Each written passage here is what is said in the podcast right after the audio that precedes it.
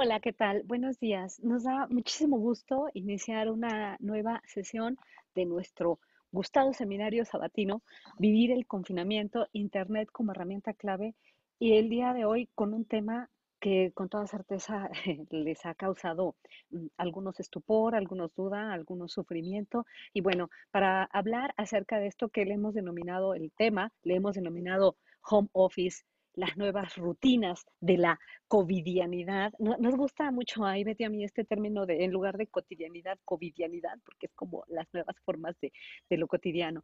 Eh, lo conversábamos recién con unos colegas que decían, no, bueno, es que ahora que termine, este, que termine esta emergencia las cosas serán. Yo digo, ¿y qué tal que se quedan para más tiempo? O que ya forman parte de nuestras rutinas. Nos, nos gusta mucho pensar que si esto es así, que por lo menos nos agarre con ciertas reflexiones que ya ah, hubiéramos hecho. En este caso, para conversar sobre este tema, tenemos a Esther Moreno, a Ramón Cuevas y a Ivette Tinoco, que nos, nos, van a contar sobre eso. Les voy a presentar brevemente, mencionar algunas de las, de, las líneas curriculares de ellos para que los ubiquen un poco y después ya vamos a, a iniciar.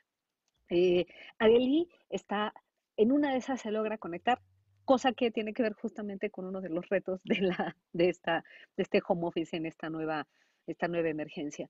Bueno, Ramón, Ramón Cuevas es eh, activista de la innovación pública y de la gestión enfocada en alcanzar esto que se llaman buenos resultados.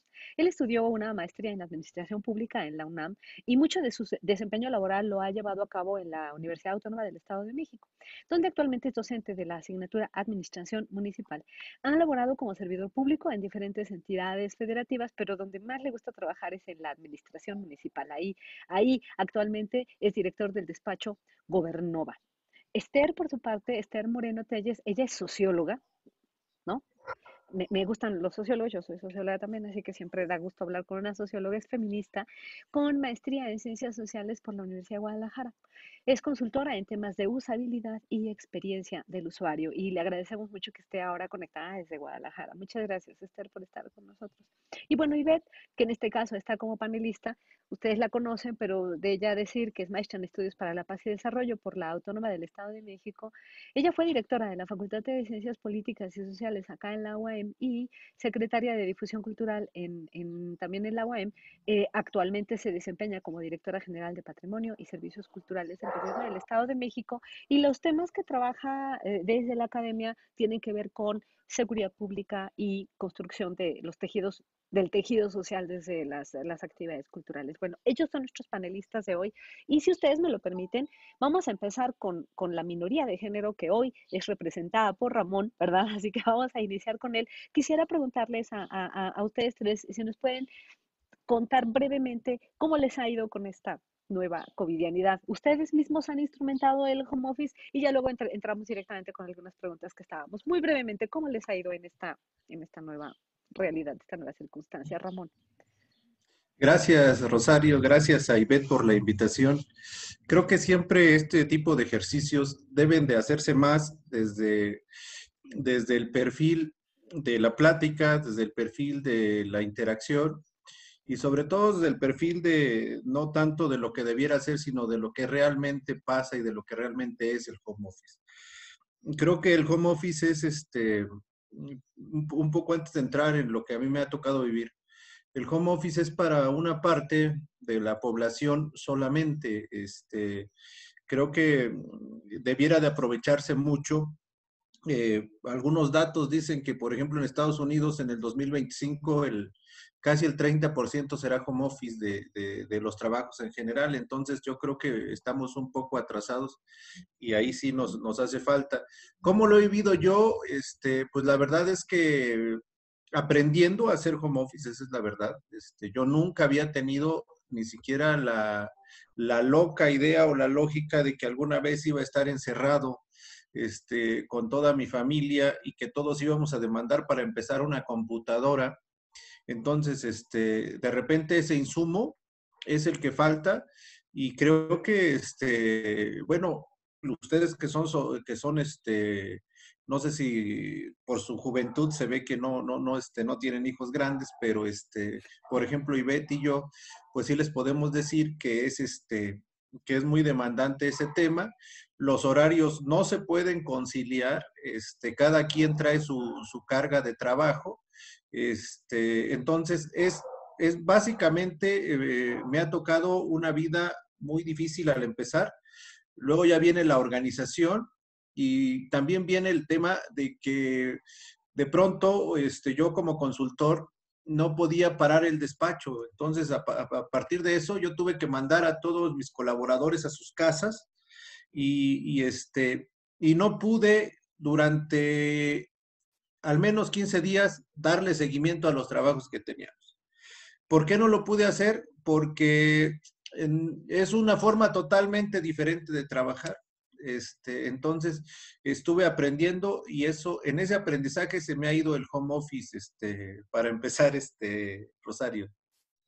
Sí, sí, sí, creo que porque tiene una parte como de, bueno, me adapto, porque en un principio todos pensábamos que esto era, iba a ser emergente, pero ahora resulta que estas nuevas formas ya se están por lo menos asentando, o sea, cuando ya tienes algo que estás haciendo durante más de dos meses, pues como que ya es casi una. Como le han llamado ahora, nuevas normalidades. Pero difícil, difícil, y como dices, sí, por lo menos 15 días para adaptarse, pero luego ya uno tiene que empezar la vida, porque no se puede quedar siempre como, este, por ahí suspendido. ¿Tú cómo lo has vivido, Esther? Prende tu micrófono, por favor.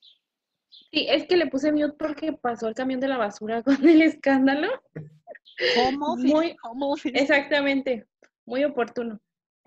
Mm, bueno, a nosotros nos... Yo trabajo en una empresa con sede en la India que tiene muchos...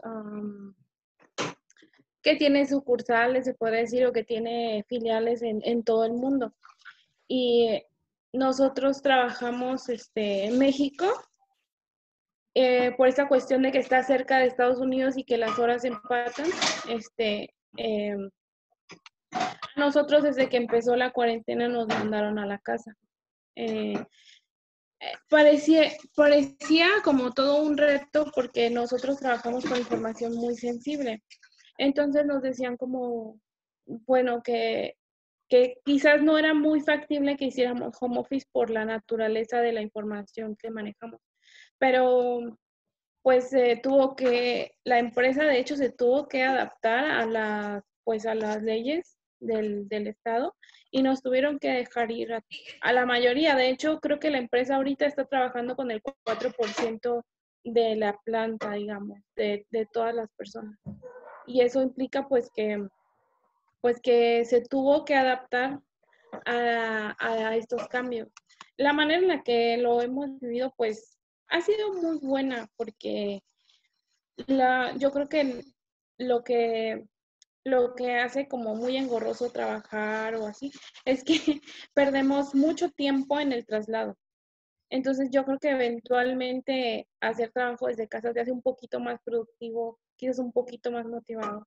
Obviamente te falta esta interacción cara a cara con tus compañeros y así, pero creo que también hay algunas profesiones en las que sí se puede y se adapta muy bien este trabajo y hay otras en las que no. Pero en este caso, yo personalmente he vivido el confinamiento pues con miedo, obviamente, como todos, porque está una pandemia que se impone y que no sabes, este, bueno, qué va a suceder. Pero dentro de lo que cabe lo hemos vivido muy bien. Hemos aprovechado, por ejemplo, las herramientas de, de, trabajar desde casa, de hacer juntas, este, de reuniones virtuales y también desde el comercio en línea. Obviamente, eh, la mayoría de los de los productos que necesitamos nos los pueden traer eh, a la casa mediante las aplicaciones o estas herramientas. Entonces, digamos que esta, esta cuarentena ha sido muy llevadera por eso. Claro, tiene, tiene sus retos y bueno, más aún cuando se trabaja en estas empresas transnacionales que pueden tener filiales en varias partes del mundo, ya estaban acostumbrados a, ciertas, a cierta lejanía del que toma las decisiones, a lo mejor no es tanto como decía Ramón en su, en su trabajo directo con la consultoría, que él está más acostumbrado a ver a los que colaboran con él de forma directa, y de pronto pues tú no veías diario a los de la India, de modo que no los extrañas, aunque extrañas más a los colegas. Sí, igual eran juntas, eran juntas. Claro, claro. Sí, y, y, que tiene sus particularidades muy distintas de cómo con certeza lo ha vivido nuestra amiga Ivette tratando de organizar la cultura, las actividades culturales en el Estado de México desde el tema de la, de la home office. ¿Se puede hacer home office en la cultura, Ivette? Cuéntanos.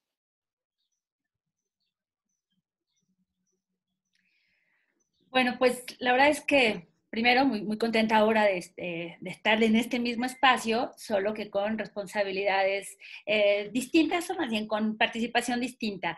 Eh, hablar del home office, de las, de las nuevas rutinas de la covidianidad.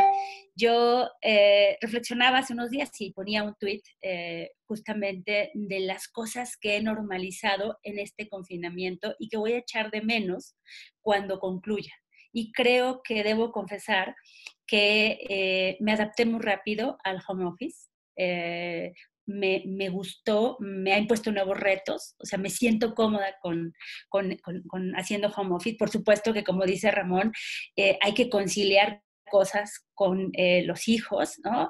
hay que conciliar la convivencia, los momentos de conexión a Internet, porque de pronto, eh, pues cuando hay transmisiones que nos requieren mucha más, eh, mucho más uso de megas, hay que decirles, oigan, de, de 11 a 12, please, no se conecten. Eh, denme oportunidad y, cosas por el estilo. creo que cuando digo que, que, me que me he adaptado rápido a esto, ha tenido que ver también con, con una conciencia de que no podía pararme frente al monitor de mi computadora sin antes haber hecho lo que regularmente hacía para llegar a mi espacio laboral, que era bañarme, arreglarme, desayunar. Este, ustedes, ustedes no la ven, pero siempre mi bolsa al lado, o sea, yo, yo donde he tomado la decisión de hacer home office, o sea, salgo de mi recámara y me vengo al espacio donde estoy trabajando con bolsa en mano, ¿no? Porque una bolsa para una mujer siempre es fundamental y, aquí la traigo porque si necesito, aquí está. Este, no tengo una oficina en casa, he ido adaptando como este espacio, encontré ya el lugar donde me he acomodado eh, y bueno, eh, sí, sí, por supuesto que eh, queda claro con todo lo que vamos escuchando que hay necesidad de, mm, dedicar un espacio exclusivo para el home office si es que llegó para quedarse, que yo lo creo en muchas áreas, en otras tantas es imposible, ya estaremos hablando de ello.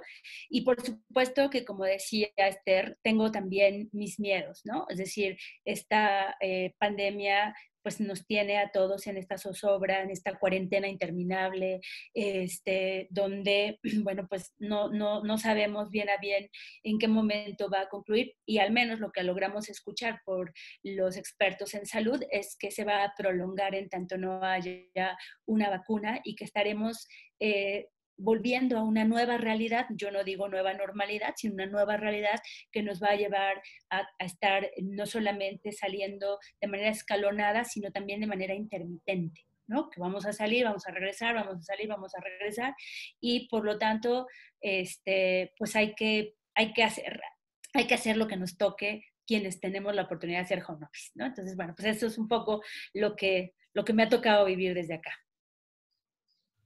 Claro, sí, y de alguna forma pues ya han, han, han abordado algunas de las, de las digamos, como de la primera pregunta que teníamos programada para esta sesión, que es algo de lo que también está, está circulando en el, en el chat en vivo, pero tiene que ver con cómo se define. Ya lo decía, este, ya lo decía Esther hace un momento, igual y esto eh, capaz que llegó para quedarse en algunos segmentos, en otros no. Eh, dice, dice, yo me siento cómoda con esto, ¿no? A mí el otro día yo decía, a mí si me sacan de mi casa ya no hay manera que me saquen, no sé, yo ya quiero quedarme acá, pero hay quienes, hay quienes están como menos cómodos con esto. Eh, pensábamos que en un inicio el tema de la pandemia iba a ser como, nos lo han ido como soltando poco a poco, ¿no? Ahora ya medio tenemos claro que capaz que terminamos el año así. Ahora, si eventualmente de verdad terminamos el año así, ¿por qué no? Y si hasta por ahí del 2021, cuando encuentren una cura a esto y no nos vienen otras enfermedades o cosas por el estilo, podemos salir. ¿Ustedes creen que estas, algunas modalidades del home office llegaron para quedarse. Lo pienso en los ámbitos en los que ustedes están y, como ustedes saben, yo estoy en el ámbito, en el ámbito de la educación y la investigación. Eh, hay algunos que dicen, no, no, yo regreso a clases con mis 30 alumnos en el salón a como de lugar y hay otros que dicen, no, no hay manera. ¿Llegó para quedarse? O algunas vertientes se van a quedar o en cuanto nos levanten el castigo todos vamos a salir y regresar a lo que antes era. ¿Cómo la ven? No sé, este Ramón, este yo creo que ya nada puede ser igual que antes. O sea, en cuanto a, en cuanto se descubra la vacuna, seguramente también habrá, este, habrá muchas circunstancias que rodearán la vacuna. Y creo que, este, así como pasó en los ochentas con el tema del SIDA, así como pasó en los noventas, en los dos miles ya con el tema de la influenza, pues yo he conocido muchas personas que que a la fecha, después de ese proceso, de ese brote de influenza en el 2009, si no, si no mal recuerdo, yo conozco personas que fallecieron hace cinco o seis años este, como resultado de todo ese proceso que se vivió y con todos los, este, este, las enfermedades que le resultaron de haber salido bien de ese tema. Entonces, yo creo que a mí me gusta mucho el tema que ustedes están acuñando, que es la nueva realidad, porque eh, yo a veces lo veo hasta, hasta como chiste. Este, eh, yo, yo, creo que, por ejemplo, personas como Ivette, que era muy trabajadora desde antes de la pandemia, pues vio la forma de trabajar y de incorporar sus actividades ahora a través de estos medios, este, y lo hace muy bien. Entonces, eh, pero yo, yo me pregunto, a veces hasta me da risa conmigo mismo, ¿qué pasa? ¿Qué, ¿Dónde estarán esos jefes que este, y creo que ayer lo puse en un tuit, ¿dónde estarán esos jefes que te controlaban hasta la hora en la que ibas al baño? Pues, este, o sea, que, que, ahí estaban, ¿no? Y que, y que gran parte de, de, su vida, de su vida, de su personalidad, disfrutaban ese control que tenían sobre sus, este, se están riendo, quiere decir que, este, que ya les pasó a todos, creo que a todos ha pasado, donde para salir a la calle necesitabas un formato, aunque salieras cada media hora, tienes que llenar tu formato cada media hora, ¿no? Bueno, yo hace algunos años, hace algunos años, querido Ramón, tuve un jefe que puso un letrero donde decía prohibido reír. Ah. Ajá. ¿Dónde estarán esos jefes, no? ¿Y dónde estarán también, este, tiene razón, Ivette, esos mejores, fíjense nada más lo que voy a decir, esos mejores trabajadores que se llevaban el premio de puntualidad por no moverse de su oficina durante nueve horas, pues. Y no, no solamente de su oficina, de su computadora, pues. ¿Sí? Bueno, hay que, no, eh, eh, eh, eso, eso que, que, dice Ramón me hace pensar en el, porque claro, uno piensa siempre pues desde sí mismo, ¿no? Y desde el ámbito en el que yo estoy, digamos, universitario, me llama poderosamente la atención que desde antes de que existiera esto del confinamiento, que jamás me lo pude haber imaginado en mi vida, todas estaban todos estos que yo sé de lugares a donde si tienes que ir al banco tienes que firmar el papelito que me va a tardar media hora y voy a regresar a sentarme en mi misma silla. Eh, y había muchos profesores que se quejaban de, que nos quejábamos de esas estructuras, de esas formas de control, ¿no? Este, porque mucha gente argumentaba, no, es que los investigadores solemos trabajar desde casa, fíjate bien. Y entonces es en casa donde pues, nosotros nos sentimos más cómodos trabajando y es ahí donde viene la creación y la musa, como que vive más cerca de mi casa que cerca de la universidad. Pero ahora resulta que esos mismos que dicen que la musa estaba más cerca de su casa son los que están quejándose. Y quizá esta queja no tiene nada más que ver con que sí está un poquito más cómodo estar en casa, pero ¿y qué haces con todas las otras cosas? Porque, porque también es cierto que se termina trasladando al, al empleado el gasto de luz, el gasto de internet, como tú decías, el tema de la computadora, eh, el, tema de la limpieza. O sea, esto de lavarte cada 10 minutos las manos, como que en tu casa está más fácil que hacerlo en un espacio en el que luego hay agua una vez cada ocho días, en el caso de, pues que cuentan, ¿no? Ahora sí que, Es que cuenta la leyenda. Ibas a decir algo, Esther, perdón. No, es que me, para nosotros las, las, los aparatos de control siguen estando. Por ejemplo, si uno trabaja con software, hay manera de rastrear qué es lo que estás haciendo, cuánto tiempo pasas. O sea, la productividad siempre se puede medir. Entonces, en este caso, para nosotros ha sido igual el control o incluso más, porque este, pues siempre, siempre se va a requerir, ¿no? Este, saber qué es lo que estás haciendo y cómo estás gastando el tiempo. De hecho, creo que al contrario, ¿no? Eh, es, a trabajar en casa de alguna manera borra esos límites de ya, ya no estoy en el trabajo, ¿no? Este, de hecho, tienes que tener un poco de más disponibilidad.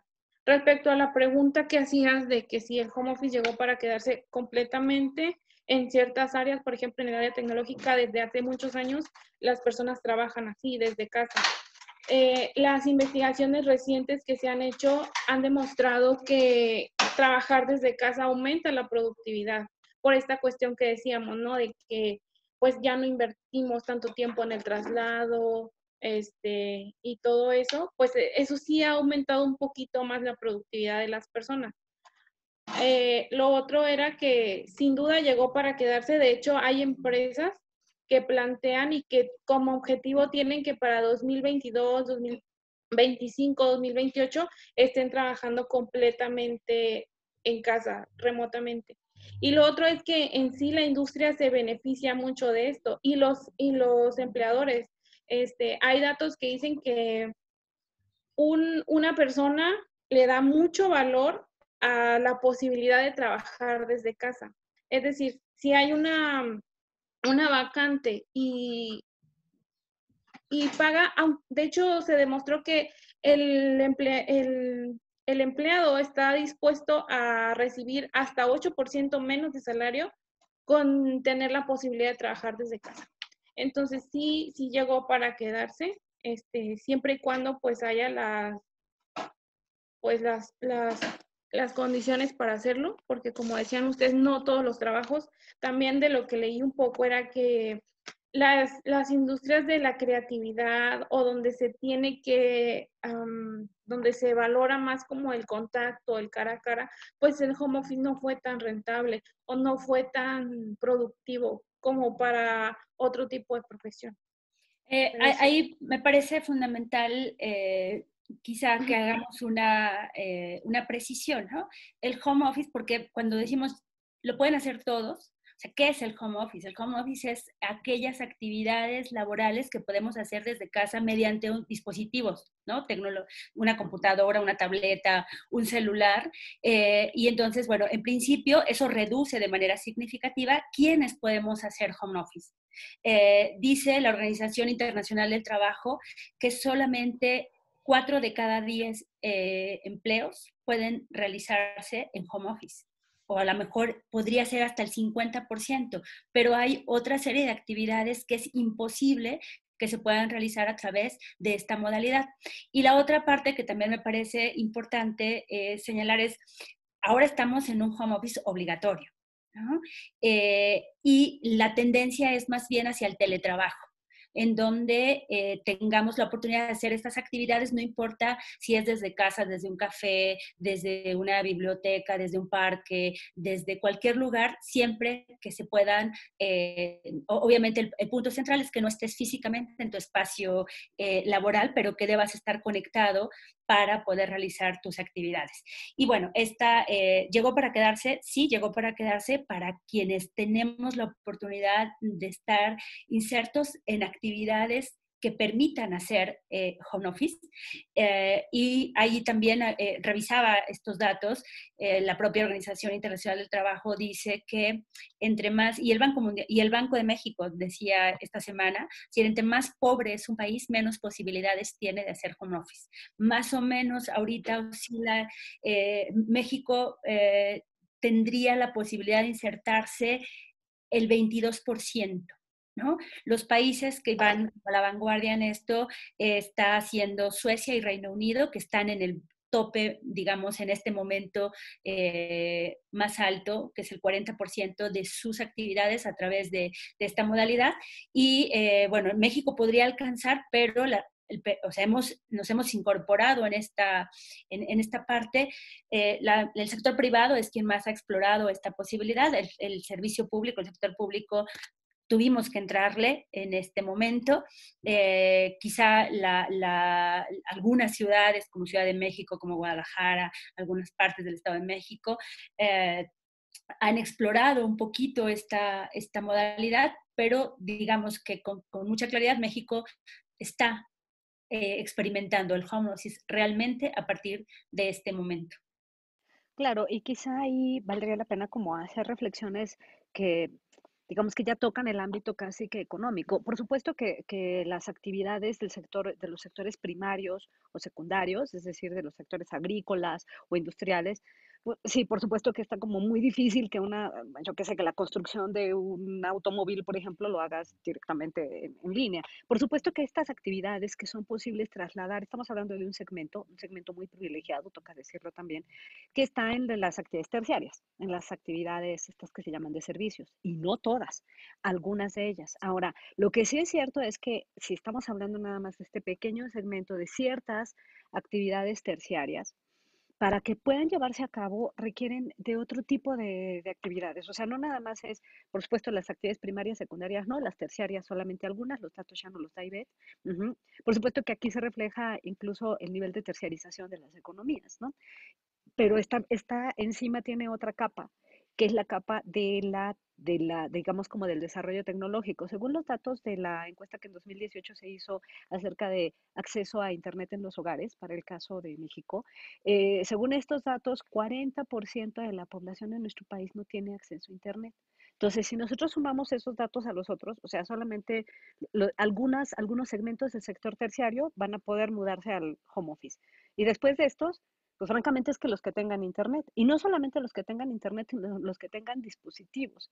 Y entonces aquí es cuando esto, esto que suena como un poco romántico, muchos comentarios por acá nos, nos dicen en el, en el chat, sí, yo estoy más contento, trabajo más feliz desde casa, este, sí, claro, los que tienen esta, esta posibilidad, pero los que no tienen esta conexión, pues han tenido que hacer una serie de cambios en casa. Lo que sí es cierto es que hay una gran cantidad de gastos que se trasladan, insisto, al empleado, ¿no? No, o sea, más, pago de Internet. hay algunos que han tenido que incrementar la, velocidad de sus, eh, de sus megas, han tenido que comprar nuevos dispositivos porque nada más tenían dos o tres. O nos hemos ido dando cuenta de cosas, digo, yo les cuento una que me da mucha, mucha risa porque, por ejemplo, yo no tengo, mi computadora no me había dado cuenta que no tiene un, una tarjeta de video que permita poner, eh, este, ¿cómo se llama? Fondos virtuales.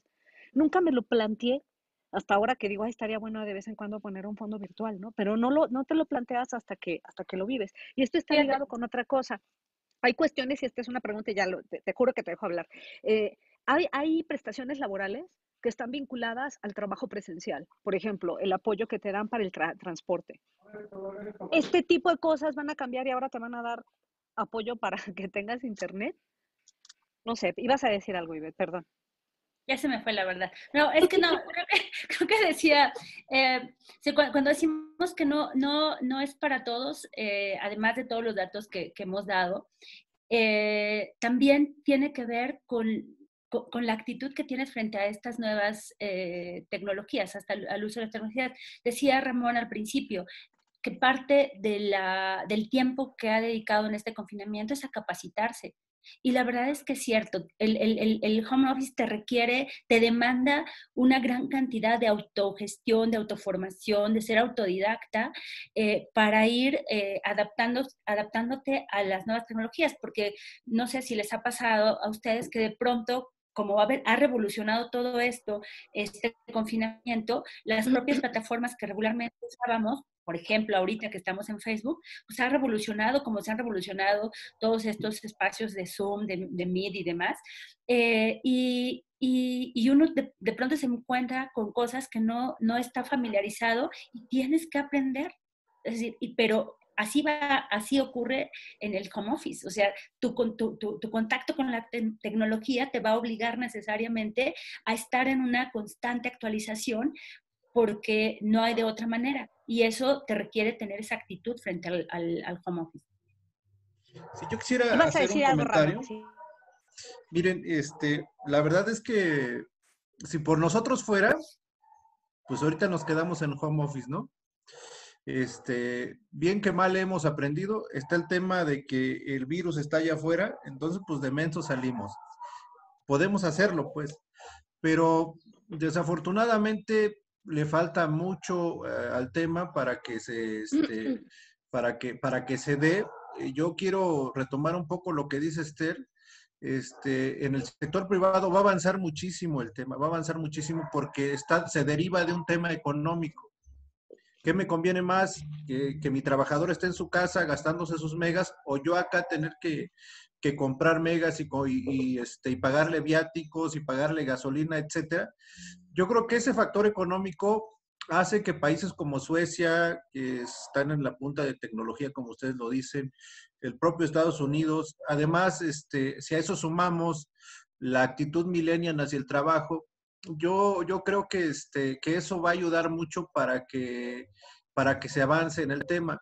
En el sector público, muy malas noticias, muy malas noticias porque eh, ¿Qué tendría que pasar primero este, para que hubiera teletrabajo? Debería de haber un reglamento de teletrabajo, ¿sí? Para que el jefe pueda este, ampararse por qué deja salir al trabajador, por qué no lo tiene ahí ocho horas, por qué, este, cuáles son las nuevas prestaciones. Debe de legislarse todo ese tema.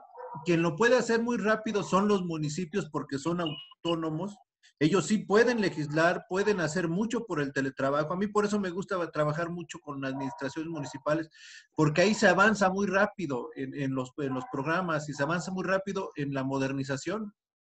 Este, pero en el, en, el Estado difícilmente, este, ese, ese, es, vuelvo al tema de ese mismo jefe, que todavía está elaborando el que prohibía que se riera, que, este, que, hubiera risas en la, en la, oficina. Ese cuate todavía está ahí y, este, y ya hasta, hasta hizo en su computadora el letrero y ya en estas vacaciones, para él, porque seguramente tampoco hace, sabe hacer teletrabajo, en estas, en estas vacaciones de él mandó a hacer unos letreros más bonitos de que tampoco se van a reír y tampoco van a, ahora va a decir, se lavan las manos también, aparte de este. Y, están los compañeros, y, están los compañeros que no van a la oficina a realizar una actividad, y hay que reconocerlo, ¿no? Que van a Ese es otro tema. O sea, que van a Ese es otro tema.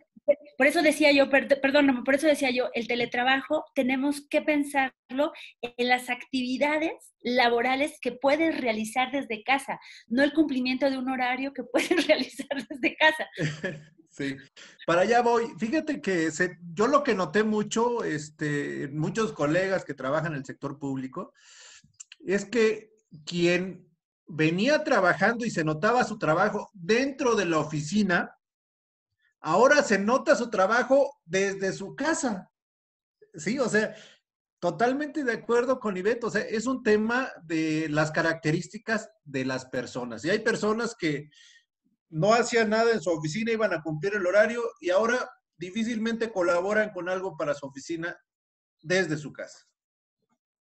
Sí, Sí, claro, y quizá muchas de esas cosas también están vinculadas con, con temas de, resiliencia, ¿no? Como dirían los, los expertos. O sea, habrá quienes tienen más eh, capacidades para adaptarse a nuevas formas de trabajo y hay otros que se les complica enormemente y que, y que sí están añorando esta antigua realidad, por decirlo de alguna manera, ¿no? Que, que sí viene a modificar las cosas. Me parece muy importante lo que menciona eh, Ramón en términos de las, este, eh, los reglamentos, las nuevas prestaciones, porque si esto de verdad llegó para quedarse, tiene que haber nuevas prestaciones. A lo mejor ya no va a ser la prestación de apoyo para transporte y va a ser la prestación de apoyo para tener internet en tu casa o para que mejores el equipo de, tu, de cómputo que tienes este, de, software y de hardware, porque además también toca reconocer que una vez que se da esto, todos lo decíamos, no todos necesariamente teníamos un espacio, estaría padrísimo, ¿no? Así mi biblioteca, ¿no? A donde yo trabajo, pero no todos tenemos ese lugar. Eh, y a, a, veces están en casa, yo qué sé, tres hijos que deben estar conectados a la misma hora, pero el papá, pero la mamá, pero, y entonces es, es, es, un lío, ¿no? O sea, no, no es, ojalá todos estuvieran solitos en su casa pudiendo hacer el ruido que quieran a la hora que sea, ¿no? Eh, más allá de, alguien comentaba en el chat, Esther, sí, claro, nos tenemos que enfrentar a esto, el camión de la basura, el no sé qué. Incluso ha habido estudios, estudios muy, muy formales, que dicen que son las mujeres las que se enfrentan a una disminución en la, en la productividad porque las mujeres se tienen que hacer cargo de la casa al cargo del cuidado de los hijos y a cargo de la limpieza del hogar. Y entonces si hay una disminución en su productividad, tiene que ver con que en una sociedad como la nuestra, la que tiene que hacer la comida, ¿no? Si bien están dos con teletrabajo, la que hace, alguien tiene que comer y normalmente quien hace la comida es la mujer. Normalmente la que tiene que apoyar a los hijos en términos del seguimiento de la escuela es la mujer. La que tiene que salir a tirar la basura es la mujer. Y eso, por supuesto, reduce los niveles de productividad por eso de yo las tomé, mujeres. Por eso yo tomé la decisión de, de, de, poner mi oficina provisional ahora como un punto medio que me permite ver la cocina, ¿no? Y los frijoles. la casa, claro, para que, para que no se me complique, ¿no? y entonces pueda, pueda estar atenta de lo que se requiere. Esa es una realidad. Claro, pero te digo, que quisiera... pero quien tira la basura no es el hombre. No, ver, perdóname, Ramón, perdona. Hay un tema que quisiera meter en la conversación. No las voy a contradecir en ese sentido, tienen toda la razón en esto. Hay un tema que, también de repente este, a mí me ha pasado como parte de, del home office, como parte del teletrabajo. De pronto, este, ¿qué pasaba cuando estabas en tu oficina y terminabas de hacer un trabajo? Volteabas y hacías, no sé, el siguiente trabajo. Ahora volteas y ves a tu hijo ahí trabajando y de repente le preguntas qué está haciendo, ves, este, ves a tu esposa y a lo mejor te levantas y haces el agua para la comida. Este, o sea, como que ya de repente, de pronto, este, surgió, eh, surgió que tienes más roles dentro del teletrabajo o en tu tiempo tienes más roles que el solo rol de trabajar, pues, este, entonces, de pronto oyes el camión de la basura, Esther, oyes, y te levantas y dejas el, dejas el, este, lo que estás haciendo y vas a tirar la basura y regresas y sigues trabajando, o sea, son muchas cosas que cambiaron, pues. Claro, justo por esa razón me quisiera pasar a una, a una siguiente pregunta que teníamos como parte de esto y es, dentro de esto y como lo han vivido y desde el área de, de, expertise que ustedes tienen en, en, digamos, como en gestión y, y, administración de, de, trabajo, ¿cuáles serían, por un lado, ventajas? Ya las han mencionado de alguna manera, pero si las pudiéramos como, como que integrar en, a ver, ventajas y retos. ¿No? Y, y, quizá oportunidades. Ahí hay, hay, hay, retos desde casi que los protocolos que ya los hemos empezado a ver, ¿no? Así, protocolos para estar en Zoom, ¿no? Desde apaga tu micrófono. Qué difícil es decirle a la gente en reuniones así, con mucha gente, apaga tu micrófono, es algo bien difícil de entender. Y por no hablar de las tragedias que se han dado respecto de las cámaras abiertas o no abiertas, de la gente que trabaja en pantuflas o no pantuflas. Entonces hay retos, hay oportunidades. Si les tuvieran que, que poner así como tres retos, tres oportunidades, ¿qué dirían?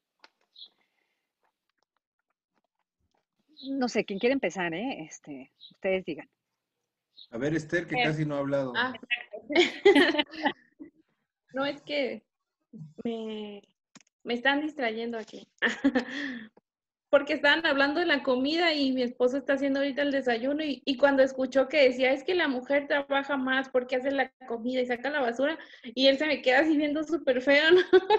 porque ya le tocó hacer todo eso. Pero dile, dile que una golondrina no hace verano, díselo. eh, y que se lo agradecemos mucho, además. Sí. Sí, eh, bueno, sobre los, los retos que tenía es precisamente esto, ¿no? Delimitar, eh, el reto es delimitar bien el espacio de ya no estoy en el trabajo. Yo creo que ese es el principal reto. Lo otro es, este, pues sí, también el reto de la concentración, porque nos pasa mucho, como decía, pasa, ya pasa el perrito, ya pasa el gatito, ya me habló mi esposo, ya vi en Facebook un meme buenísimo, ya me indigné y entonces ya perdí el hilo. Y por ejemplo, en, mi espacio de trabajo yo no tenía acceso a mi teléfono. Entonces aquí sí, y obviamente aquí ya me estoy distrayendo. Eso yo creo que es de los retos más importantes. Para mí, o sea, por, por este corte de edad, para mí no es tanto el, el manejar el, el, dispositivo o el software, ¿no? Sino más bien el reto es este de plantearme bien cuando ya estoy dejando de trabajar o plantearme estrategias que, que tengan mi productividad igual que la tenía cuando no estaba trabajando así. Y, y, lo otro es, es, es, eso, el tiempo de calidad que, que, también le voy a dedicar a mi familia para, para estar con ellos. Este, por ejemplo, yo lo veo con mi esposo que él es programador y él trabaja mucho. Entonces, cuando se pone a resolver un problema, pues a veces, aunque esté en la casa, no está aquí porque él está pensando en el trabajo. Entonces, yo creo que el reto también para ellos es esto, como delimitar el espacio, el espacio no físico que hay aquí, pero el espacio en donde ya dejé de trabajar. Yo creo que ese es de los retos más importantes por este corte de edad, porque para mí no fue un reto aprender a usar el dispositivo, la computadora, este, pues el acceso a Internet ya lo teníamos, eh, el, el, aparato para trabajar la empresa nos lo proveyó, este, pues todos estos, ¿no? El reto más bien es como la productividad, este, y el, como decía, la, la, delimitación de ya no estoy trabajando o ahora sí estoy trabajando y tener toda mi concentración en Claro, marcar, marcar límites y porque pues también a veces se hace como, se complica y todo, y todo ya es trabajo, ¿no? Como ya no te tienes que trasladar, uno se llena de reuniones y como que uno sabía programar el tiempo en, en, la, en la presencia, en la cosa presencial, pero no sé si a ustedes les sucede, he hablado con mucha gente y todos me dicen, oye, tengo más trabajo ahora, porque como que no, no sé, nos vamos a tener que adaptar, nos vamos a tener que adaptar a nuevas formas de organización, o sea, sí está más padre dejar como una hora entre reunión y reunión, ¿no? O sea, yo hay veces que ya he estado soñando con Zoom. O sea, yo ya sueño que lo hago, que hago broadcasting. O sea, no jodas. ¿Tú cómo lo ves, Ivette? Pero yo, yo veo beneficios, por ejemplo, para las dependencias o empresas, lo que puede tener como un beneficio es que eh, al trabajar por resultados, porque no es para cumplir un horario, sino tienes que trabajar por resultados, vas a aumentar tu productividad. Ese es un beneficio, digamos, que pueden tener eh, eh, eventualmente las empresas o las dependencias. Para, los empleados, para los trabajadores, es la posibilidad de tener una mayor autonomía en tu horario que te permita conciliar como tu vida laboral con tu vida privada. ¿No? Y creo que también tenemos que hablar de la de los beneficios que puede tener una ciudad, ¿no? Ciudades tan complicadas eh, en términos de movilidad como lo son la zona metropolitana del Valle, de, en, del Valle de México, Guadalajara, Monterrey, el Valle de Toluca, que eventualmente el que no tengamos que trasladarnos a la misma hora, porque todos entramos entre 9 y 10 de la mañana eh, y, y, también las escuelas y tal, entonces se congestiona. Creo que también podría eh, tener un beneficio la, la, la propia ciudad, ¿no? Este derecho a la ciudad creo que también tiene que ir anclado al teletrabajo. Eh, veo ahí qué desventajas, por supuesto, la, la, desventaja que tenemos es eh, que de pronto no, no ponemos estos límites de los que hablan y que entonces se ve afectada nuestra vida personal porque eh, no, no, somos capaces de parar eh, y, y, entonces parece que el, el, trabajo es interminable. En el caso de, de la parte de, los espacios laborales, no hay un, o sea, se tiene que cuidar eh, los vínculos con los compañeros para tener un buen ambiente de trabajo, porque parte esencial también del teletrabajo es la colaboración. Y si no tenemos ahí, si son desconocidas, si son desconocidas las personas, ¿cómo vamos a generar buenos ambientes de trabajo? Que yo creo que se requieren mucho más buenos ambientes de trabajo en el teletrabajo que de manera presencial. Claro, claro. Y de hecho algunos, algunos de los colegas que están en el, en el chat están hablando de sí, claro, eventualmente se puede incrementar la productividad, incluso las formas de medirla, porque son ahora, digamos, como automáticas, pero esto también incrementa el estrés crónico, ¿no? Ramón, tú ibas a decirnos tus retos, ¿cómo ves tú los retos y las... Sí, yo creo que el reto es, ahorita, ahorita en este momento, es aprender a hacer, a hacer teletrabajo. Ese es el principal reto, aprender a hacerlo. Como bien lo dijo Esther, es un reto la concentración, es un reto, este, a lo mejor voy a estar pasado de moda, pero es un reto aprender a usar la pluma y la libreta para tener tus pendientes al día. Ahí está. Sí, ¿no? Es, es, un reto porque estábamos desacostumbrados, estábamos tan conectados en el trabajo, estábamos tan conectados en el trabajo que como venía un trabajo y otro y otro y otro, no perdías esa hilación. Pero ahora, como estás en varios, haciendo varias cosas, no tienes esa habilidad para estar recordando cuáles son los pendientes y más si tienes memoria de 50 años, pues entonces este, yo creo que ese es, ese es un grave, grave problema. El, reto es aprender a hacer teletrabajo. Y otra cosa de que, de que yo he aprendido es que mis horizontes son, deben de ser muy, muy cortos, muy este, Eh, deben, deben de ser muy cortos para ver este, los, los logros deben de ser bien cortitos para que tú vayas trabajando y haciendo colaboraciones con tus compañeros de trabajo. Antes decías, a ver, yo le doy este trabajo y dentro de un mes se lo reviso porque este, pues, más o menos yo sé lo que él sabe lo que va a hacer. Ahora no, ahora tiene que ser muy cortitas las colaboraciones y, las dudas este, se multiplican este, en, los temas. Entonces, mucha paciencia. Eh, yo coincido con ustedes, se necesita mucho aprender a manejar el estrés porque en este momento los, además los recursos, yo valoro mucho los que están dando resultados porque los recursos no son tampoco los de un teletrabajo normal, ¿sí? En un teletrabajo normal puedes salir, puedes este, de, pronto hacer una reunión que necesitas, pero acá no, acá lo que, lo que a mí me costó mucho trabajo es entender que los recursos que tengo dentro de, de, la casa es todo lo que tengo. O sea, no hay más. No puedo yo de pronto cuando tengo un problema salirme e ir a resolverlo. No se puede. Entonces yo creo que ese manejo del estrés es el gran reto del teletrabajo. Claro, sí, este, Ivette, ¿quieres hacer un comentario sobre lo que pusiste en la pantalla? Claro, porque, porque, ahorita estamos haciendo todo. No, o sea, lo ponía como una, vi la caricatura y me encantó porque, este, porque estamos haciendo de todo, eh, eh, le, estamos haciendo, o sea, nuestras, eh, nuestras habilidades digitales se han tenido que distribuir en los retos que nos ha puesto el confinamiento y el, teletrabajo.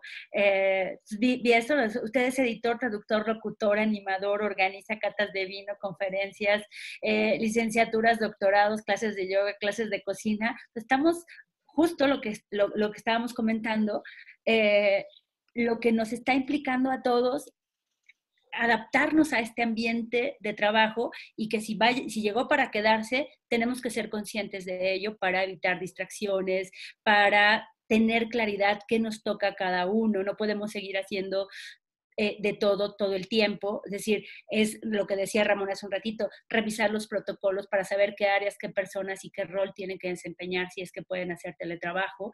Eh, en fin, porque si no, efectivamente, eh, uno no puede rendir eternamente bajo esta eh, dinámica. Por supuesto que se está haciendo bajo esta lógica y nos emociona a muchos como a mí, Este, pero si lo ves para decir, esta dinámica puede seguir así eh, los siguientes cinco años, es, agotador para todos, para las instancias, para los trabajadores, o sea, para todo el mundo. O sea, tienes que ya ponerte un orden y decir qué tipo de plataformas tienes que utilizar, cuál va a ser los, mecanismos de comunicación, este, cómo, cuáles son los espacios para compartir los criterios de confiabilidad que vas a tener con, con los empleados por la, la información que se maneja. Es decir, hay un montón de cosas. Ahorita ahorita nos subimos al tren, estamos en esa dinámica, sin tener mucha eh, claridad de lo que nos del trabajo que implica realmente para hacerlo como corresponde, ya ustedes lo decían, con la legislación también que permita los derechos laborales. Incluso en esa parte de la legislación, incluso sumaría otro gran reto que tiene que ver con la legislación en torno, por ejemplo, a la, a la atención médica a distancia, que es un gran reto. O sea, eh, por supuesto que no estoy hablando de una operación, ¿no? De una cirugía, sino de la atención médica. Y no sé, yo, yo recientemente me enteré, francamente tengo que decir que no lo sabía, que existe una regulación para la atención médica a distancia. Es decir, a ti te duele el estómago y dices, tengo que hablar con un gastroenterólogo y le hablo y le digo, oye, me duele aquí, me duele allá. Pero existe una regulación sanitaria y esto está normado, que no cualquier cosa puede ser como transmitida como, como atención médica a distancia. Y para ello se requiere la aprobación, la aprobación de protocolos, que en el caso de nuestro país, la aprobación del protocolo para la atención médica a distancia está en la congeladora, en la Cámara de Diputados eh, la dejaron en la congeladora, no la han discutido, con lo cual en este momento en nuestro país no tenemos una regulación que norme la atención a distancia de cuestiones médicas, ¿no? Y no estoy hablando de que, de que ojalá, ahora sí que ojalá no, no lo quiere el destino que te dé el virus, sino cualquier otra atención médica que eventualmente tú podías haberla resuelto con, una llamada y que te dijeran, toma este medicamento. Para eso se requiere una regulación y pues esperamos que nuestros, este, que nuestros legisladores... No, que de hecho quedó, quedó en la de hecho, quedó en la, en la, congeladora, la aprobó el Senado en 2019, que incluía eh, el trabajo a distancia, eh, pero quedó en la congeladora de la Cámara de Diputados. Es decir, va, va el paquete no solamente para el ámbito de salud. Claro, pero me parece que hablando de estas cosas a las que hacía referencia Ramón, está todo, toda la regulación que está alrededor de, de este teletrabajo, si de verdad llegó para quedarse, mm, sí sería importante que nuestros legisladores rescaten esa que le tenían ahí guardada y pues que la saquen, porque eh, parece ser que en algunas áreas, si nos vamos a quedar con esto, vamos a requerir ese tipo de regulaciones. Estamos ya, tenemos un ratito para poder atender algunas preguntas, entonces si ustedes me lo permiten, bueno, en principio yo quisiera, quisiéramos como, digamos, los que están los panelistas de hoy, pero también desde la organización de esto, dar gracias a quienes nos siguen desde gran parte del Estado de México. Tenemos también colegas que nos siguen desde Argentina, de Ciudad de México, de Guadalajara, de Oaxaca, que son los que logramos detectar. A lo mejor hay más que no se manifestaron, pero a todos les mandamos un saludo. Y algunas preguntas que, de las pocas que se pueden rescatar, por supuesto que les vamos a pedir tanto a Ramón como a Esther como a Ivette, que se den un ratito hoy en la tarde, ¿no? O sí, este, para contestar toda la cantidad de preguntas y de comentarios que, este, que van a estar ahí en, en, en línea, porque creo que todos merecen la atención. Pero vamos a rescatar algunas preguntas. En principio, Juan Carlos Muciño eh, eh, eh pregunta, voy a, voy a soltarle todas las preguntas, algunas preguntas, y ustedes toman la que, la que quieran, ¿sí? Miren, Juan Carlos eh, nos dice que el home office sube la productividad, ya lo decía yo hace un momento, también lo dicen otros colegas, pero incluye, pero, pero incrementa el estrés, incrementa los niveles de estrés. Entonces, ¿qué nos dicen acerca de este binomio productividad-estrés? Habría otra pregunta por acá de Ángeles Soto Moreno, eh, es una pregunta para Ivette, y dice, ¿cómo vislumbra nuestro futuro como empleados gobierno, ¿no? Por favor, una luz en el camino, ¿no? Que te pide acá Ángeles, ¿no? Eh, Ica, enamorada de la vida, Sí, ella dice, ¿qué pasa con todas aquellas personas que no hacen home office? O sea, ahora toca, si ustedes pudieran hacer una reflexión sobre aquellos que no se pudieron mudar a esto, es, es, es, una, es una cosa bien dura, porque insisto, esto es como muy casi que elitista, pero hay gente que no pudo mudarse a los home office, ¿qué pasa con ellos? Eh, eh, Jesús Lujambio nos dice, ¿ya no habrá jornadas laborales? Em, a ver qué preguntan acerca de eso. Ya no habrá jornadas de 9 a 3 y 5 a 8. Estas se reestructuran. Este, si quieren, primero le damos cabida a esta ronda de preguntas y ahorita nos vamos con otra ronda de preguntas. Aguántenos, por favor, que sé que hay muchas preguntas. Ojalá sean más o menos breves, porfa. Sí. Esther, Esther, sí. Ah, yo. o bueno, quien quiera, por supuesto. El que son, son varias preguntas, una sobre el tema del estrés, ¿hay alguna pregunta directa? De hecho, bueno, me gustaría iniciar con la pregunta del estrés porque los, de los, obviamente esta, esta cuestión del, del virus, este, fue vertiginosa, entonces, como tal, no ha habido muchos estudios sociológicos muy profundos, pero lo que se ha hecho de así de primera mano ha demostrado que lo que más funciona es un híbrido entre el trabajo en casa y el teletrabajo. Porque también este, ciertamente el trabajo presencial o el trabajo en la oficina este, media un poco el estrés con la interacción cara a cara.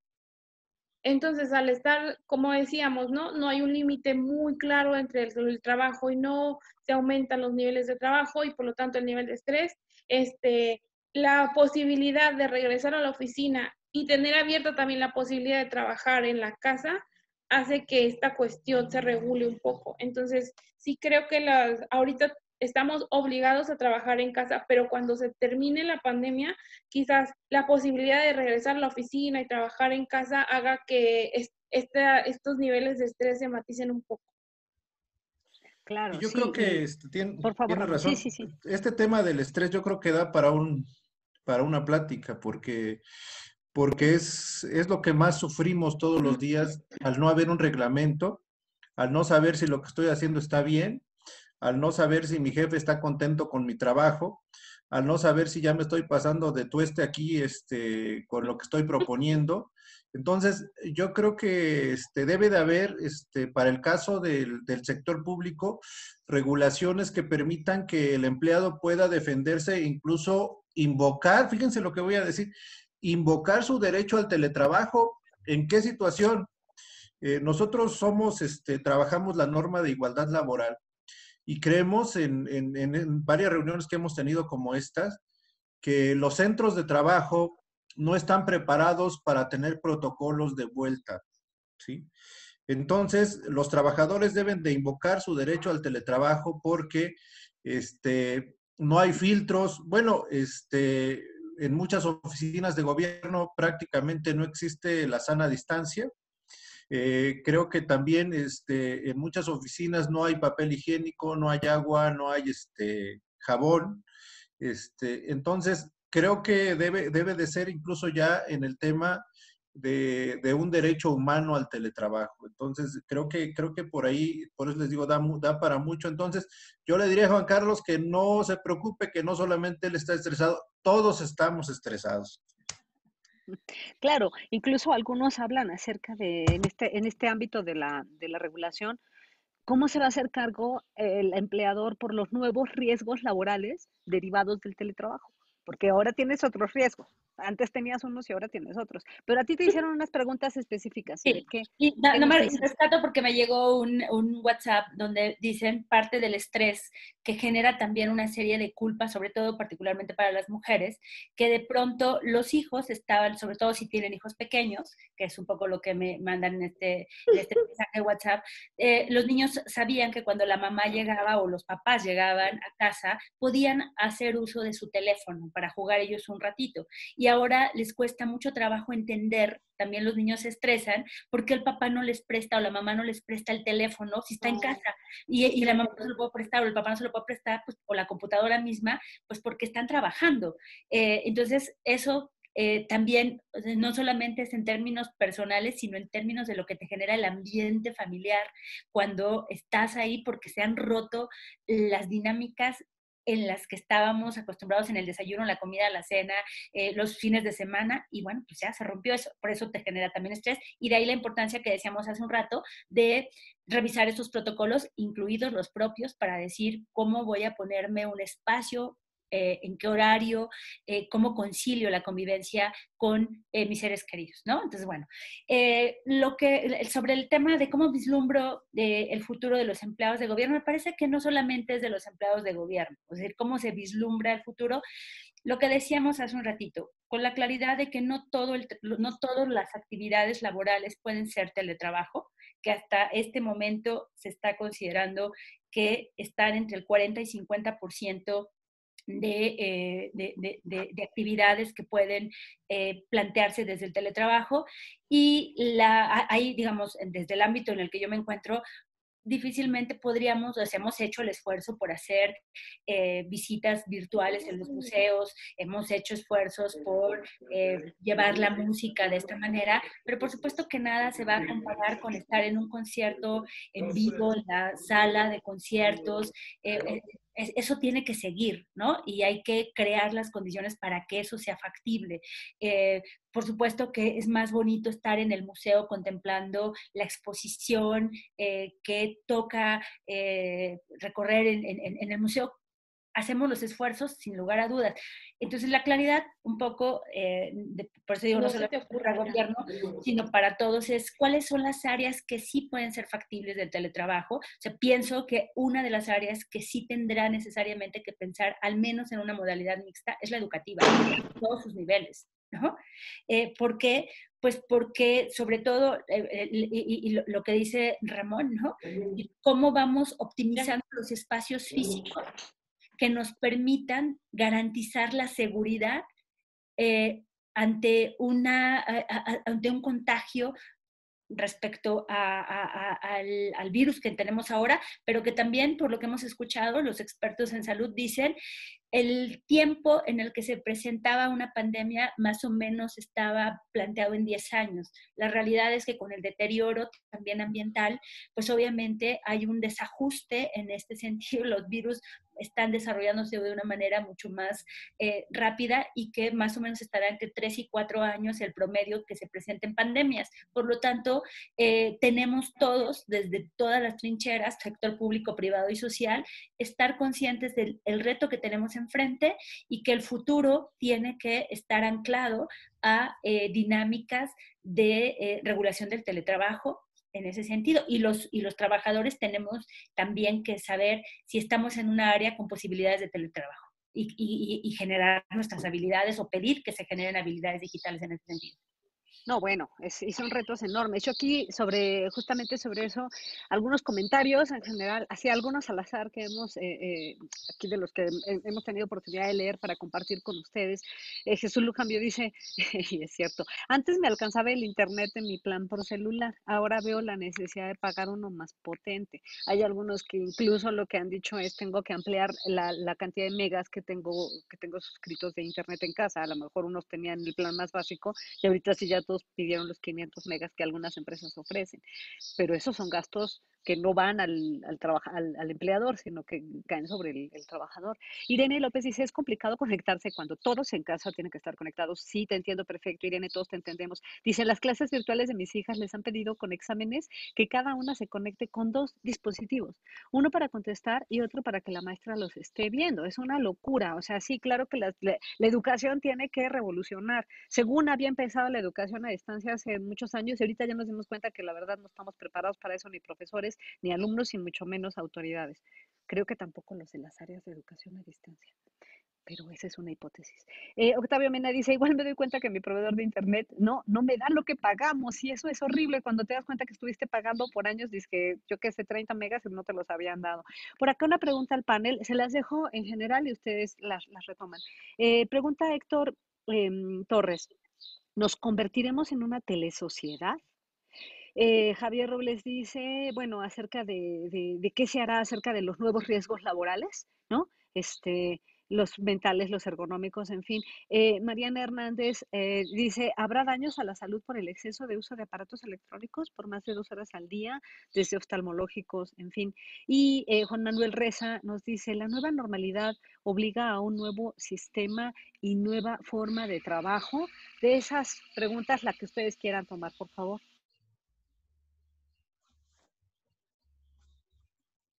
Sobre los riesgos laborales, le, le comentaba a mi esposo que a un amigo se le cayó su ventilador en la cabeza, o sea, el de su casa, pues. Entonces, pues ahí que si te cayera en el trabajo, pues es riesgo laboral porque estás en la oficina, pero aquí estás en tu casa, pero estás trabajando, ¿no? Esos son como retos. Y lo otro es de que la mayoría de las personas en su casa no tienen una silla para trabajar, una silla de trabajo o un escritorio. Entonces, esta cuestión de ergonomía ha llevado a muchas personas a tener este, riesgos eh, o, problemas físicos este, por la ergonomía, por la falta de, de estas herramientas de trabajo que no solamente es el dispositivo, la computadora o el internet, sino también una buena silla, un buen escritorio, un lugar con iluminación correcta y así. Claro, aunque también toca decir, Esther, que no siempre en el trabajo lo tenemos, ¿eh? Tampoco. O sea, tampoco lo, lo, o sea, yo pienso en lugares que he olvidado cuáles son, pero a donde, digo, yo hablo de mí, total, ya que, o sea, yo compré la silla de mi cubículo, porque la que me había dado la universidad es que francamente era de palitos y sí estaba horrorosa, ¿no? Ahora sí estoy pensando que un día que me dejen entrar me voy a traer esa silla para la casa, ¿no? Prácticamente todo el mobiliario del, del, del cubículo lo he comprado con mi salario. Entonces, no siempre el trabajo te ofrece las mejores condiciones. También ese es un mito. obviamente hablamos también del, no solamente como lo que me he estado dando cuenta, sino el corte generacional, sino también yo trabajo en la industria privada y en la industria privada ellos sí tienen la obligación de proveernos una silla ergonómica, pues. Pero no, no la pudimos traer a la casa porque no es nuestra, es de ellos. Entonces, aquí en la casa, nosotros nos tenemos que hacer de estas herramientas. Sí, sí, hablo yo de los que no tenemos esa posibilidad. Creo que sí, creo que tengo que hacer un oficio para pedir una, una, silla, pero no sé cuándo me llegue. Eh, ¿Qué me dicen Ivette, Ramón, de las preguntas que estaban este, sobre la mesa? Y qué pena el amigo que se le cayó encima el ventilador. Acá dice, me llamó la atención el comentario de este Laura Gil que dice, mi esposo quita cuadros y cambia la sala por completo cada vez que tiene una reunión. redecora, ¿no? Para que para que porque, porque como dices, no, has adquirido, no hemos adquirido el software para, para que tengamos fondos de pantalla y entonces eh, no aparezca eh, no, no, no, no aparezca, o, o, o, tomemos la pared como nuestro fondo de pantalla, que no alcanzan a verse los cuadros, ninguno, ¿no? Este, o no, e, e, es, pero, igual eso está mejor que cuando sale tu cama sin hacer, ¿no? Por decir, ¿no? Pero los otros tienen algún comentario. No, bueno, yo nada más agregaría como experiencia personal que eh, efectivamente uno de pronto no considera lo importante que es tener el espacio en la oficina y acá pero sobre todo quienes lo estamos enfrentando porque no teníamos, al menos mi caso, no tenía eh, eh, un, lugar asignado para una oficina en casa porque prácticamente mi vida laboral ha estado anclada a la oficina eh, y los primeros días a mí se me hizo fácil sentarme en una silla del comedor, así, y terminé con la espalda deshecha y tuve que buscar terapia en ese momento porque estaba deshecha, o sea, ya no, no podía, tuve que correr a comprar una silla apropiada para trabajar. Y eso, por supuesto, que uno tiene que ser consciente de todo lo que implica acondicionar un espacio con luz, con tal. Es cierto, no todas las oficinas lo tienen, ¿no? Y eso sí ha, sido una, una, pero cuando pensamos en el teletrabajo, eh, al menos si nosotros tenemos la posibilidad de definir nuestro microespacio para trabajar, hagámoslo considerando la luz, la ergonomía, este, las distracciones, que no estemos eh, en una ventana, que vemos pasar al vecino, eh, los autos, todos. Si tenemos la oportunidad de irnos al rinconcito donde haya menos distracciones, pues hagámoslo. Ramón. Sí, miren, la verdad es que es muy interesante todo esto que está surgiendo. Eh, a nosotros, yo en lo particularmente como politólogo, este, cambió el, este, la forma como nosotros planteábamos el, desarrollo en la convivencia en las ciudades. Fíjense nada más hasta dónde llegó el tema. Resulta que nosotros, eh, los politólogos, los que nos encargamos en muchos casos de diseñar la prestación de los servicios públicos, y esto es algo que a lo mejor indirectamente tiene que ver, pero lo quiero comentar. Este, nosotros siempre eh, habíamos propuesto en los últimos años las ciudades compactas.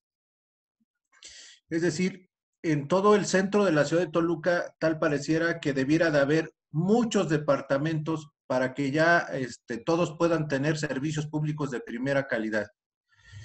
Y ahora estamos viendo, desafortunadamente, que estos temas de salud llevaron a derribar todos esos esas propuestas que parecían inteligentes. Seguramente quien hoy vive en, este, en Calimaya, en su casa, este, tiene menos estrés que quien vive en un departamento en Polanco, ¿sí? A pesar de que en Polanco tiene todos los servicios, tiene todas las ventajas, pero este, el hecho de vivir un poco en ese distanciamiento social voluntario por un tema económico nos hace repensar la forma en la cual vamos a, este, es diferente y lo quiero llevar a este, relacionarlo con el trabajo, con el teletrabajo. Es diferente que tú este, salgas solamente y veas todos los carros y veas toda la gente con sus cubrebocas si vives en Polanco y solamente los puedes de ver hacia abajo. Conozco amigos y amigas que lo que más eh, denotan en este momento es estrés porque ponen fotos y fotos de su ventana, cómo está afuera la gente caminando y, con sus niños pequeños que no los pueden sacar en espacios muy reducidos. Esa persona tiene más estrés haciendo teletrabajo que la persona que está en Calimaya o está en Sinacantepec o como nosotros en un pueblo viviendo en San Buenaventura y que puedes salir y tener tu jardín y que puedes estirarte pues y que puedes este ver este, mucho menos gente de manera cotidiana que todo esa parte. Entonces, sí, este, creo que debemos de abonar con muchos temas a esta nueva, nueva, este, insisto en la palabra que ustedes señalan, a esta nueva realidad donde el teletrabajo deberá de estar envuelto por otras circunstancias, por reglamentaciones, deberá estar este, rodeado por una nueva forma de desarrollo social y humano y sobre todo deberá este, tomar en consideración la administración de los riesgos cada vez que salimos. Y yo, y yo solo agregaría que, que este gran laboratorio que ha sido este confinamiento tendría que aprovecharse desde los diferentes sectores público, privado y social, no echarlo eh, en, Es decir, hemos aprendido muchas cosas. Eh, creo que podemos transitar hacia, modelos laborales mixtos eh, en el que estemos más preparados para enfrentar las nuevas realidades que van a venir en los siguientes años derivado de esquemas de salud. Claro. Sí, sí, sí. solamente les digo que, que dice um, Areli que sí es cierto que los de Calimaya este, sufren de mucho estrés porque no tienen ni internet. Es que ya no se pudo conectar hoy porque está ahora en Calimaya y te queremos, te queremos mucho. ¿Cómo hacer teletrabajo? Pero piensa que esto no es teletrabajo, que esto es tele, este, teleplática. teleplática, reflexión entre amigos. Eh, de sábado. De, sábado, por la mañana. Me gustaría destacar un comentario de, ustedes saben que Karina Favaro, a quien le mandamos un saludo enorme, que siempre nos sigue desde Argentina, ella dice que allá en Argentina salieron de manera urgente a legislar sobre la educación obligatoria a distancia con motivo de la pandemia el Estado actúa cuando ya está obligado por las circunstancias. Eso dice, y allá ya quedó legislado. Pero sabes qué, Karina, qué bueno que ya por lo menos quedó legislado. en América Latina, quienes todavía no. en América Latina, quienes están más avanzados es Colombia, después Brasil, Costa Rica, Perú y México. Estamos eh, atorados. Claro, sí.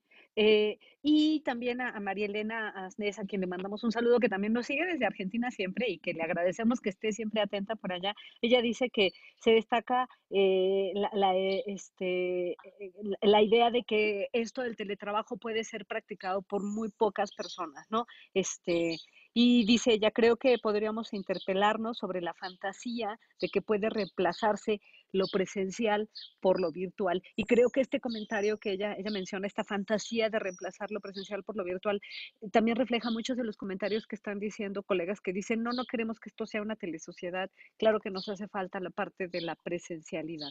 Quizá para cerrar, porque miren ya la cantidad de tiempo que nos hemos tardado sobre estos comentarios, sí les pedimos que por favor le den un poquito de atención a la, o mucho, a, todos los comentarios, preguntas directas que tienen ahí en el, este, en el chat, pero alguna reflexión para finalizar, quizá me gustaría retomar esta, esta propuesta de, María Elena Arnés que nos hace desde Argentina y dice, esta idea como de fantasear que vamos a sustituir todo lo presencial por lo, por lo virtual. Mm, ¿Qué, qué, qué nos pueden decir sobre eso y algunas palabras de cierre, por favorcito? ¿Quién, quién quiere empezar, eh? Sí, yo, yo quisiera finalizar con un poquito lo que decían de, de la resiliencia, ¿no? De que de que esto eh, exige de nosotros esta actitud abierta y resiliente a aceptar, porque si bien estamos pensando en que en el futuro no, más bien es una realidad que ya está, que se nos impuso y es distópica, es caótica y, tenemos que hacerle frente. Eh, por ahora sí, este, no es para todos el home office, desafortunadamente porque incluso en México hay, hay lugares en donde ni siquiera hay acceso a Internet. Entonces estamos hablando de un México totalmente distinto, pero donde ya se puede, se está haciendo, se está aprovechando porque es rentable. Y, y la reflexión que nos queda es que el costo, el ambiente nos los está agradeciendo, ¿no? Se redujeron las emisiones de carbono, el tráfico, y a mí me gustaría una ciudad así, me gustaría que se quedara y que incluso hubiera la forma de, de que se quedara en más ámbitos, ¿no? Este, básicamente me quedo con esa reflexión y que ojalá eh, las empresas se, se, abran a estas nuevas formas de trabajo y obviamente también este, pues las personas estemos abiertas a, a estos cambios. Muchas gracias, este Ramón. Sí, yo quisiera este, mandar un mensaje sobre todo de, este, concientización. Eh, Decía Ivette que todo la legislación, todo lo que hemos platicado aquí, importantísimo. Pero yo el mensaje que, este, que lanzaría a todos los que amablemente nos están viendo es que tratemos de resolver el día a día, ¿sí? Y con los recursos que tenemos disponibles hoy nosotros, ¿sí?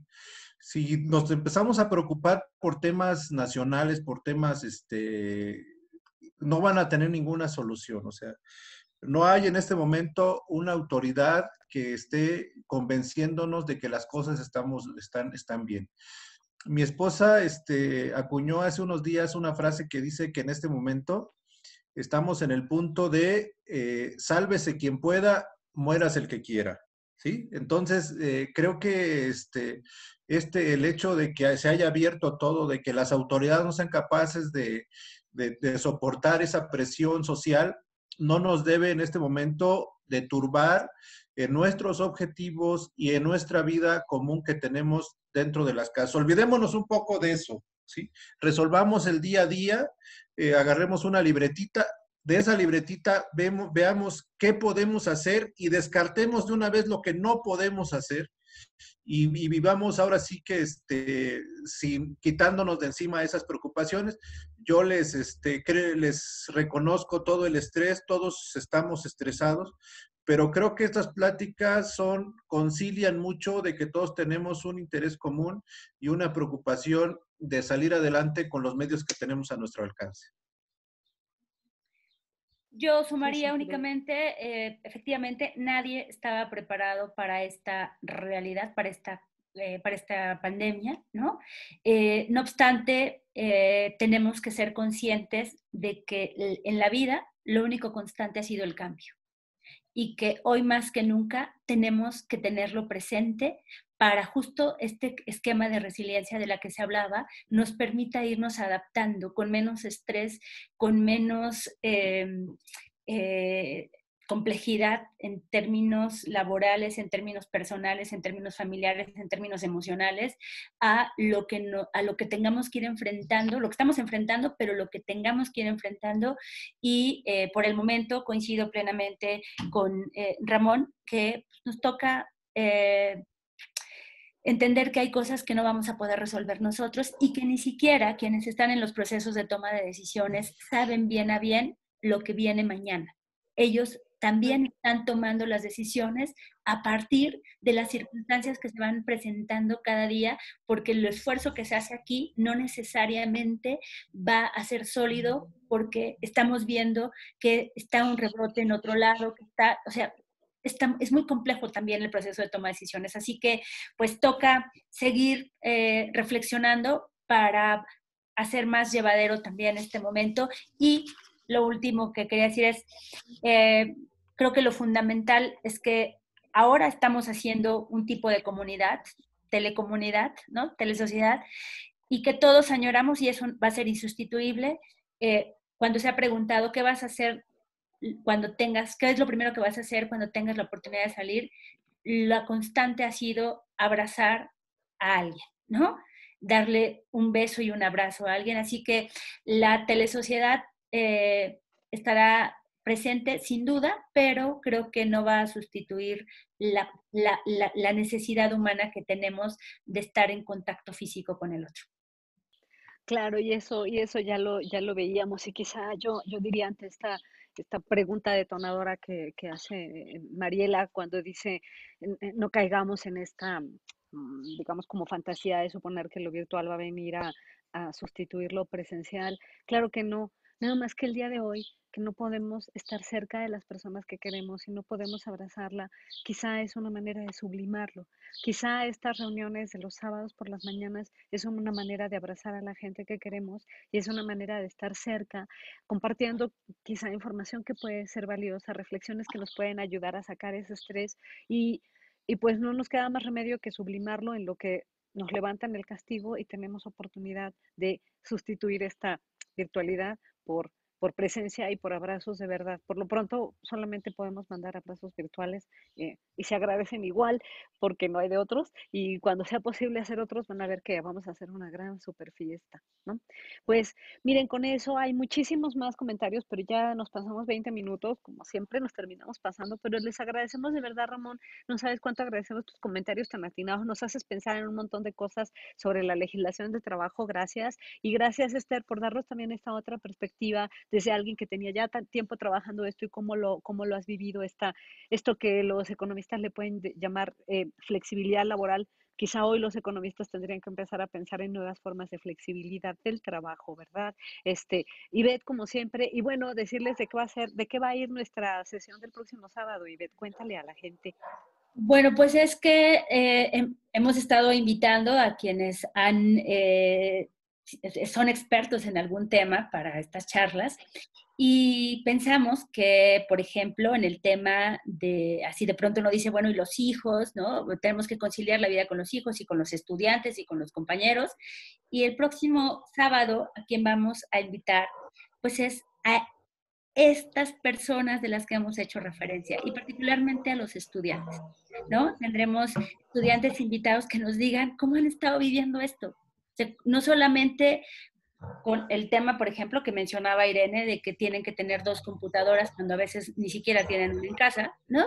Este, sino uh, también el estrés que ha generado en las, en las familias y, y, si están discutiendo los padres, cómo lo viven ellos, ¿no? Cómo concilian la, la, la parte tecnológica con la parte de la convivencia familiar, con la parte, hay quien ha tenido que salir a trabajar, ¿no? Eh, en fin, la idea es que los podamos escuchar, que nos cuenten cómo se han sentido. Por una, por una cosa, creo que es importante también empezar desde, desde otra trinchera a plantear los contenidos de las políticas públicas. Y claro, es eso. Y quizá porque en, en, estas charlas una de las palabras que han estado como siempre presentes tiene que ver con la empatía, ¿no? Y la empatía al otro. Y como que ha habido muchos, y ya yo diría ya casi demasiados foros donde los profesores cuentan cómo lo lograban, los problemas a los que se enfrentan. Pero lo que queríamos era darle la voz al otro, darle la voz a los estudiantes y que ellos nos digan, ¿Cómo lo ven? ¿A qué se están enfrentando? Porque una cosa es lo que enfrentan los profesores, por un lado, pero los alumnos, deja tú los problemas de conectividad que tienen, aún con los que sí se pueden conectar, cada profesor tiene una plataforma distinta. Entonces, ¿cómo le hacen los pobres muchachos? Como que a veces la empatía pasa por saber escucharlos. Entonces, eh, no solamente va a haber estudiantes, por supuesto, de la zona del Estado de México, vamos a atender de varios países, ¿no? Va a estar divertido. Así que... Este, Guadalajara, de España, de, de Ecuador, Ajá, este, de México, van a ver, va a estar muy divertido, así que no se lo pierdan. Eh, y bueno, con el hashtag eh, vivir el confinamiento estamos dándole seguimiento a esto en Twitter. Y pues nada, muchísimas gracias por estar con nosotros un sábado más este, en este ejercicio de abrazarnos virtualmente. Gracias Ramón, Esther, Ivette, Areli, a donde estés. Yo sé que nos estás escuchando y te mandamos abrazos. Sí. Muchas gracias, muchas gracias. Adiós. Ya Hasta luego. ¿Eh? Y yo, muchas gracias, Ramón. Muchas